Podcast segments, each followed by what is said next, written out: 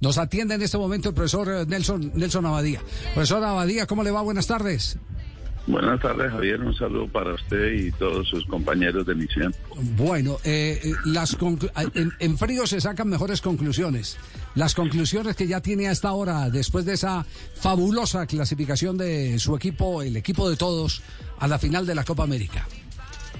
Bueno, Javier, las conclusiones que tenemos como cuerpo técnico es que eh, gracias a Dios la nómina que escogimos, eh, la nómina que se convocó, era la que eh, teníamos claro, nos podía dar estas clasificaciones y nos podía dar la, la pelea del título el sábado. eso la teníamos muy clara de que esta era la nómina que habíamos escogido, este era el grupo de nuestras futbolistas que podían estar dentro de ese rol, de ese fútbol que está mostrando la selección. Claro. Yo sé, yo sé que es muy difícil eh, para un director técnico que está plenamente satisfecho con el funcionamiento colectivo, como lo estamos eh, todos nosotros de, de, su equipo, referirse a una sola jugadora. Pero, pero de hace rato venimos hablando que aquí hay una jugadora fuera de serie, que Colombia tiene eh, una Messi, entre comillas, en potencia del fútbol femenino en Linda Caicedo. Sí, es una jugadora importante, pero ella es importante porque las eh, otras compañeras eh, muestran un fútbol que, que agrada, un fútbol que se compagina en, todas y cada una de ellas. Ese fútbol que, que está cautivando la afición, lo que es parte del ADN nuestro. Eh, Linda es una jugadora desequilibrante, pero también tiene al lado jugadoras experimentadas, jugadoras que también tienen un talento que, que le ayudan a ella a, sobresalir y ella también ayuda a los demás a las demás para que tengan un fútbol que, que, pueda desequilibrar en estancias definitivas a un rival. Profesor Castel, entendemos perfectamente la teoría del profesor Abadía, ¿cierto? Sí, claro, El, técnico de la selección tiene que privilegiar el, el grupo el grupo tiene que privilegiar su grupo frente a una sola jugadora, pero, pero nosotros sí nos podemos dar la licencia, eh, admitiendo inclusive parte de la teoría del profesor Abadía, que así eh, eh, Messi eh, mm, sea el, mejor, pues por supuesto que tiene todo un andamiaje montado alrededor de, de, los complementos. Claro, hay los complementos, pero, pero hay unos que son, como en todas las actividades de la vida, más llamativos que otros. Eso lo entendemos perfectamente.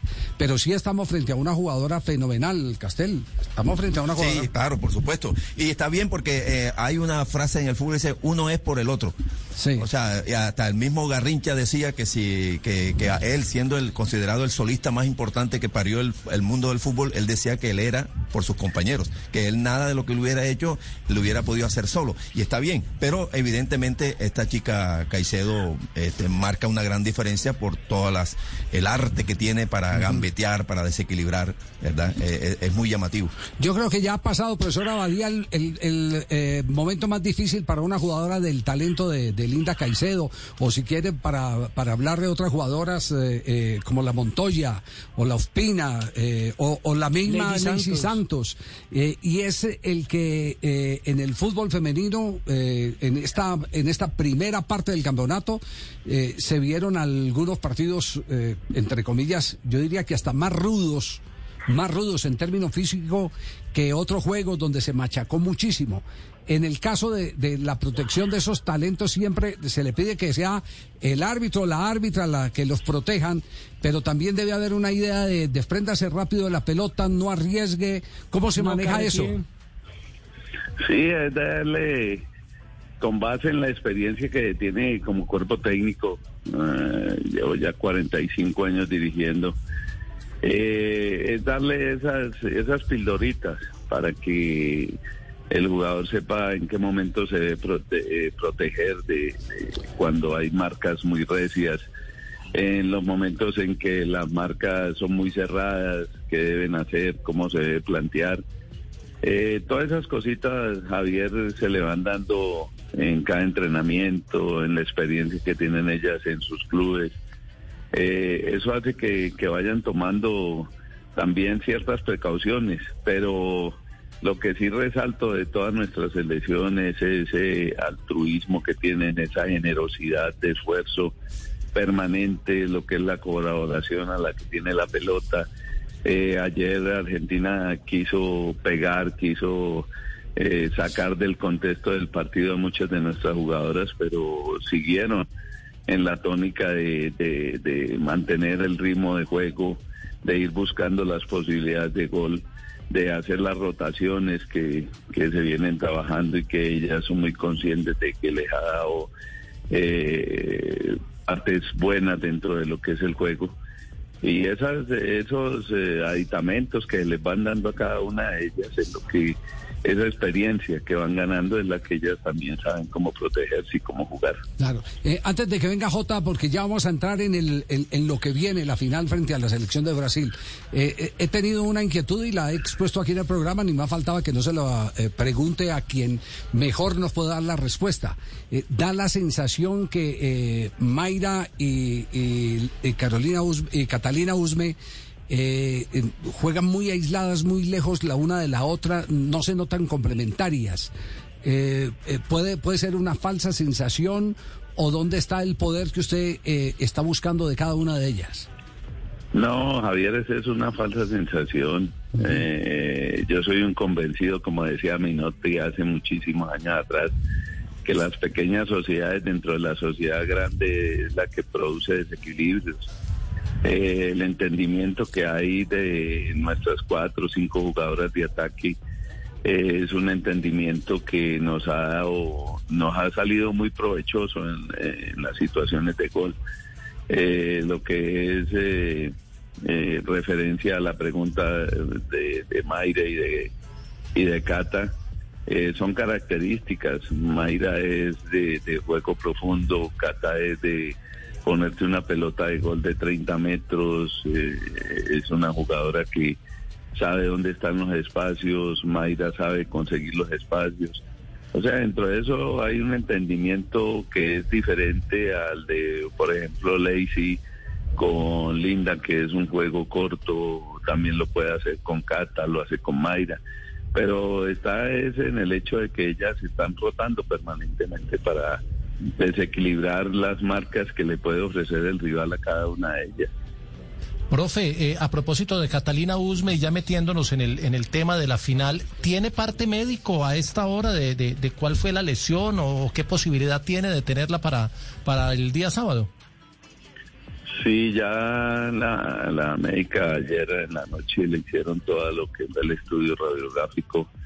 Eh, presenta es una contusión en el empeine de su pie izquierdo, pero no hay ni fisura, no hay nada óseo que, pueda estar afectando. Hay inflamación de tejido blando, pero con terapia eh, ella puede salir. Además es una jugadora muy profesional en, su recuperación y sé que va a salir eh, rápido y va a estar Además, nada más estimulante que jugar una final. Con eso le quita a uno todo dolor. Profe, y, siguiendo por esa misma línea, Daniela Montoya, que ayer tuvo que salir también y, daba muestras de dolor y es su capitana, es la, la, volante que le da el equilibrio en la mitad de la cancha. ¿Cómo está? Bien, Dani está bien, estuve hablando recién con ella y ya está mucho mejor de, su molestia en la parte posterior de su muslo. Y con terapia, dos días ya está eh, Daniela eh, integrándose a todas las actividades del grupo. Profesor Abadía, ¿cómo ve el otro partido de la semifinal de esta noche a partir de las 7 entre Brasil y la sorprendente Paraguay? ¿Y cómo ganarle? Pues eh, obviamente la favorita es Brasil.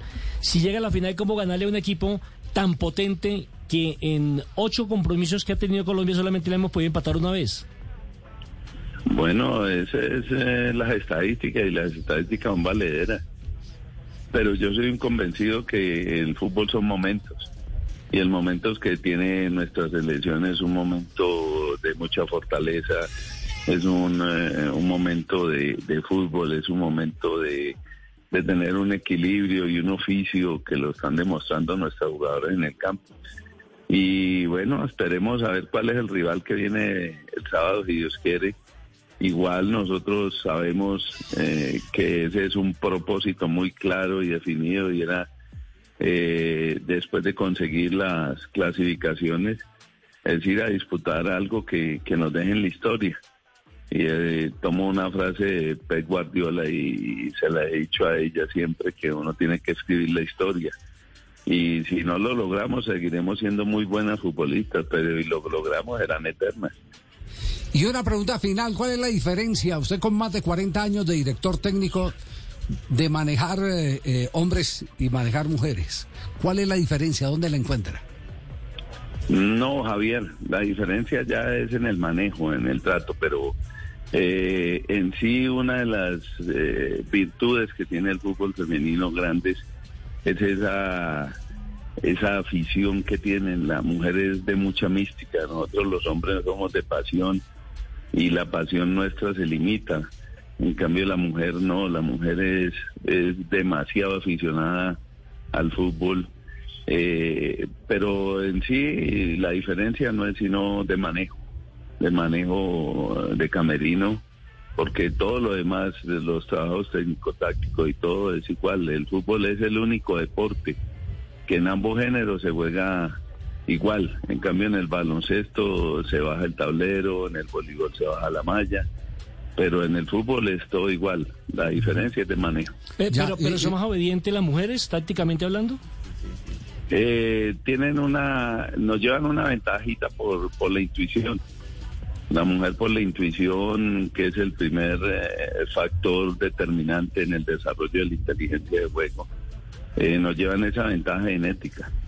Pero igual eh, son situaciones que, que se manejan pero vuelvo y soy reiterativo, es el manejo y, es convencerlas de lo que son capaces de hacer. Sí, y otra, y otra pregunta ya para el cierre que tiene que ver con la intimidad del manejo de la selección Colombia.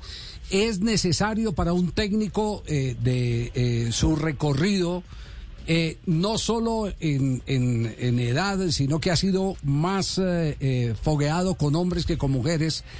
Tener una especie de puente, alguna de las chicas le sirve de, puente para poder llegar al resto del grupo. Eso, eso es eh, eh, eh, una urgencia, porque hay equipos de fútbol de mayores, de, de, hombres, que cuando los técnicos son muy mayores buscan un asistente técnico que esté ahí en el intermedio para poder establecer una comunicación generacional. En el caso de, de, esta selección, en el caso suyo, en el caso de este plantel, ¿Hay alguna eh, eh, realidad sobre eso? Eh, siempre lo he manejado desde que comencé mi actividad como técnico, Javier. Siempre he manejado. Yo soy muy claro en saber de que, como en la política hay hombres del presidente y acá hay mujeres del presidente también. Eso es de manejo, de manejo de grupo. Y soy un convencido, Javier, les dejo una frasecita. Nosotros somos directores técnicos y entrenadores de futbolistas, no de género, porque el fútbol en sí es uno solo, en reglamentación, en torneos, en balón, en táctica, es uno solo. Entonces, bienvenidos todos los que podamos aportarle al, al fútbol femenino. Y tiene una ventaja, Javier, y es que a todos los jugadores, a todas las jugadoras les gusta la salsa, lo mismo que al profe. No le han puesto a bailar reggaetón ni nada de esas vainas. Profe, un abrazo muy amable por eh, compartir con nosotros eh, este ratico. Sabemos que tiene mucha ropita para lavar y para planchar a continuación, así que eh, esperamos disfrutar, seguir disfrutando esta selección. Ojalá con un gran partidazo en la final frente al combinado de Brasil. Muchas gracias, profe Abadía. Muy amable a usted, Javier, a todos sus compañeros.